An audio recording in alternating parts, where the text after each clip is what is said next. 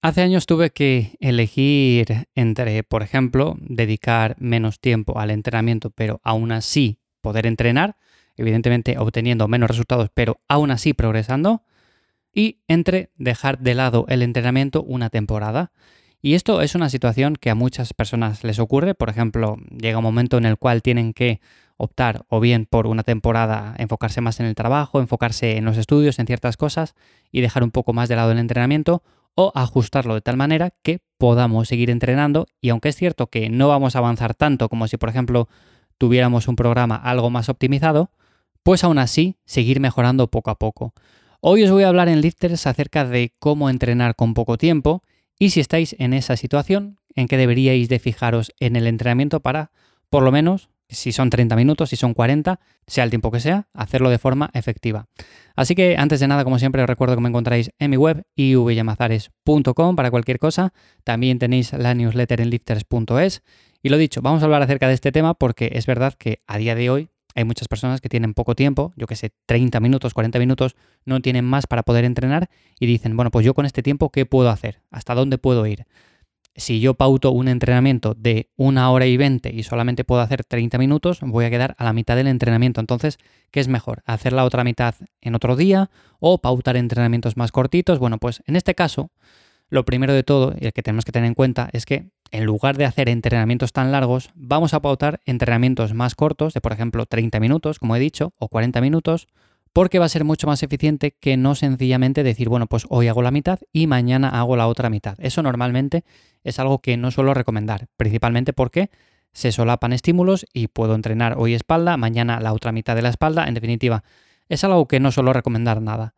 En este caso, como digo, lo mejor es hacer entrenamientos más cortos y para eso lo primero en lo que tenemos que fijarnos es en el volumen de entrenamiento.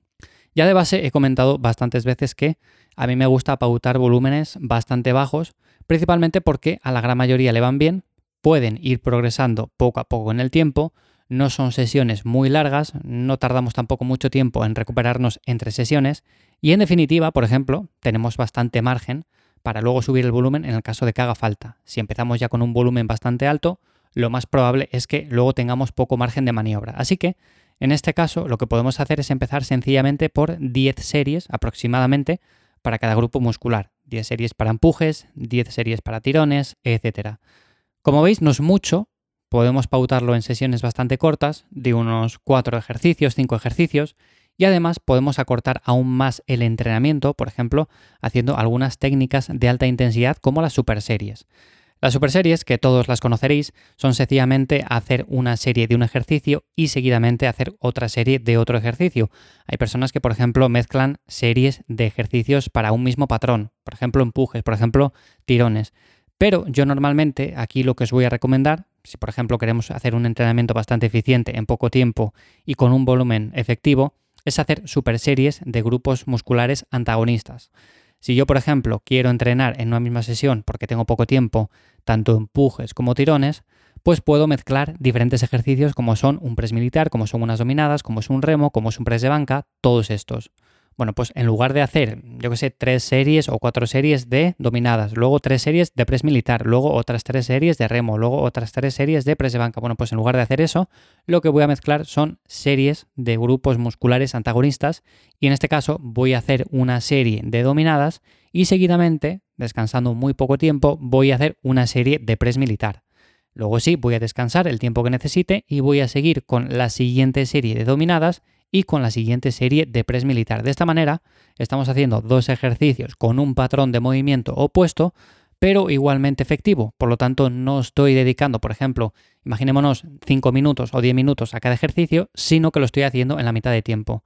Un entrenamiento de este tipo, pongamos que nos llevaría una hora, bueno, pues en este caso nos llevaría 30 minutos o quizás un poco más, pero no mucho. Así que en este caso es bastante eficiente hacerlo así y es algo que recomiendo bastante. Y luego, por otro lado, hay que pensar que tampoco hace falta hacer un montón de ejercicios y un montón de series para cada movimiento. Y esto es un error que suelen cometer muchas personas, el hecho de decir, bueno, pues mira, no hago con intensidad, por ejemplo, pensamos que sí, que trabajamos con intensidad, pero no es la intensidad suficiente. Entonces, vamos a hacer, no sé, dos ejercicios, tres ejercicios o cuatro con una intensidad que no llega al mínimo requerido para, por ejemplo, ir mejorando con el paso del tiempo y luego terminamos a los 30 minutos, 40 minutos y decimos, bueno, es que yo me da la sensación o pienso o creo que necesito un poco más, entonces voy a añadir otros dos ejercicios. Un solo ejercicio realizado de forma intensa ya nos va a agotar bastante. Dos, tres o cuatro ya ni lo digo, o sea, realmente van a ser ejercicios muy demandantes y que vamos a terminar muy fatigados. Por lo tanto, no tiene ningún sentido el hacerlos a medio gas para, por ejemplo, terminar la rutina con ejercicios que no les tenemos pautados, pero los cuales pensamos que van a hacer que mejoremos más rápido. Si tenemos poco tiempo, lo dicho, para recopilar un poco, tenemos que elegir ciertos ejercicios que nos vienen bien, ejercicios básicos, ejercicios que involucren varios grupos musculares a la vez. Por ejemplo, en lugar de ir a un jalón unilateral en polea, bueno, pues voy a ir a unas dominadas, voy a ir a un remo con barra, voy a ir a un press de banca, voy a ir a, por ejemplo, una sentadilla. Todos estos ejercicios van a formar la base. A partir de ahí, puedo elegir un volumen mínimo efectivo, como por ejemplo más o menos alrededor de las 10 series para cada grupo muscular. Y una vez hecho todo esto, teniendo por ejemplo el esquema más o menos dibujado en nuestra mente, pues podemos utilizar ciertas técnicas de alta intensidad como las super series, pero con un pequeño inciso. Vamos a hacer super series de grupos musculares antagonistas. Entonces, en este caso vamos a mezclar, por ejemplo, tirones con empujes e incluso podemos hacer rutinas de cuerpo completo que no lleven más de alrededor de 30 minutos, 40 minutos. Quizás no es la manera más eficiente de ir progresando con el paso del tiempo, seguramente hay otros enfoques que son mejores, pero en este caso, si por ejemplo tenéis poco tiempo, si estáis pasando por una etapa en la cual necesitáis hacer entrenamientos cortitos pero que sean efectivos, pues esta es la manera que más recomiendo de hacerlo. Por supuesto, hay muchas otras cosas que podemos hacer, pero las iré comentando en siguientes episodios para no alargar este. Así que nada más, hasta aquí el episodio de hoy en Lifters. Como siempre, espero que os haya gustado, espero que lo podáis aplicar. Os recuerdo de nuevo que me encontráis en mi web ivyamazares.com, también en la newsletter para recibir más contenido de este tipo, en lifters.es. Y lo dicho, espero que paséis un buen día y nos escuchamos ya de nuevo por aquí la semana que viene.